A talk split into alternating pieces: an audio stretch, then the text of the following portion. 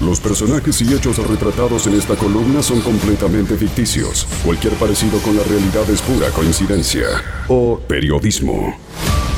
Cine en viento a favor.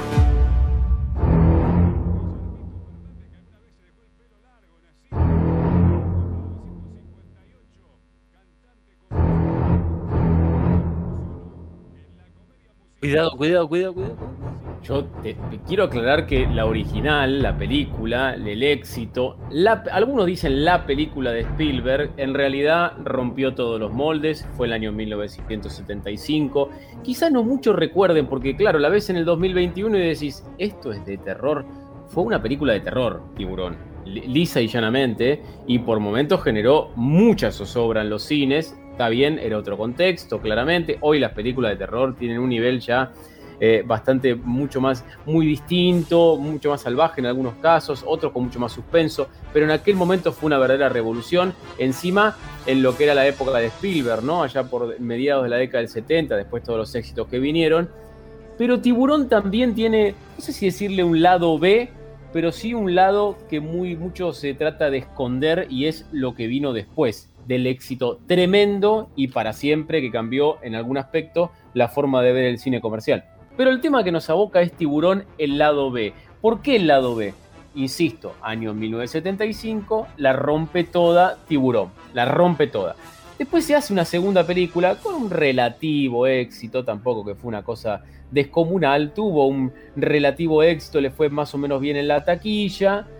Y después viene una tercera. El problema, ¿cuál es el problema de la tercera de la cual vamos a hablar hoy y de la cual se cumplen 38 años? El problema de la tercera parte de Tiburón, primero y principal, que no tiene nada que ver el bueno de Steven Spielberg, sino que fue Joe Alves, a quien básicamente no conocemos. En aquel momento le eligió a Dennis Quaid para formar parte de esta película. ¿Quién es Dennis Quaid? Bueno, fue el, ex esposo de Meg Ryan, ha hecho muchas películas, quizás no es el más conocido, pero ha hecho muchas películas. El tema es que básicamente hicieron la Tiburón 3. Cuando van a estrenar Tiburón 3, se dan cuenta que en realidad una película italiana se llamaba L'ultimo squalo. En, en Inglaterra, perdón, en Estados Unidos le habían puesto Tiburón 3. Y dijo, ¿y ahora qué hacemos? Y escuchá lo que hicieron. Porque en realidad Tiburón 3 o 3D, porque así se llamó 3-D, lo llamativo y la historia que tiene que ver con esta efeméride es que fue una de las primeras películas en las cuales la gente entró con un pedazo de cartón en los ojos. Yo no sé si recuerdan que venían, porque en aquella época no tanto, pero después con la década del 90 volvió a resurgir un poquito, que de un lado eran rojos y otro lado eran azules, los cartoncitos. De hecho, muchos libros, inclusive para chicos, vienen hoy con este sistema. La particularidad es que le pusieron tiburón 3-D por esto, porque básicamente se iba a poder ver en 3D, porque fue una de las primeras películas que tiene que ver con el uso renovado del 3D, que es una tecnología antiquísima, pero que el cine ahí fue y vino 20 veces con esta historia hasta que ya directamente en el nuevo milenio la incorporó ya con más calidad y con una pantalla más grande y otras tantas características directamente al cine. Pero imagínate, mediados de los 80, por supuesto que era básicamente una novedad, más allá de que había algunas películas como Viernes 13, la tercera parte particularmente, y Amityville que habían utilizado un poco esta tecnología. La novedad de Tiburón 3-D es que la gente entraba con unos anteojos de cartón al cine a ver una película que el tiburón iba a traspasar la pantalla. Es más, la gafa, como le dicen los norteamericanos, el anteojo de cartón, tenía hasta una silueta del, tiburón para que se den una idea en aquel momento. Y fue una revolución. Tanto era lo que había apasionado esta irrupción de esta nueva tecnología en el cine, que la película recauda 13 millones de dólares en su primer fin de semana. Por supuesto que era un montón de plata. Después, cuando fue corriendo la película, terminó ganando muchísimo menos que la primera, por supuesto, pero sí que en su momento generó una verdadera revolución en cuanto a la gente que iba. La crítica la destruyó. De hecho, como se llamó en España, Mandíbulas Qué feo le hayan puesto mandíbulas a tiburón.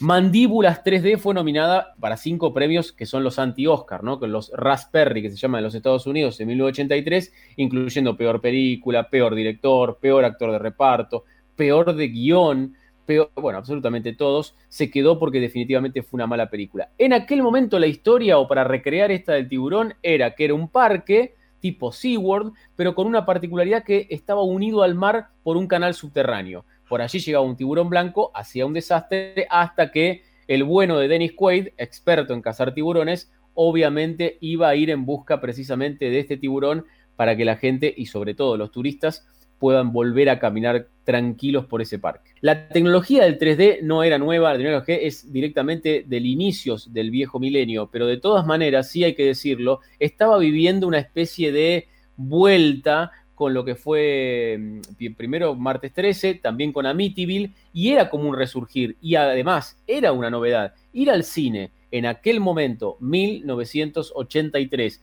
con anteojos de cartón, con la silueta del tiburón y con la promesa, porque esto es lo más importante, la promesa de que un tiburón iba a salir de la pantalla, iba a parecer como que estaba al lado tuyo, yo te digo, es casi no solo disruptivo, sino que sonaba a una ciencia ficción impresionante, más allá, y vuelvo a insistir, que la tecnología no era nueva.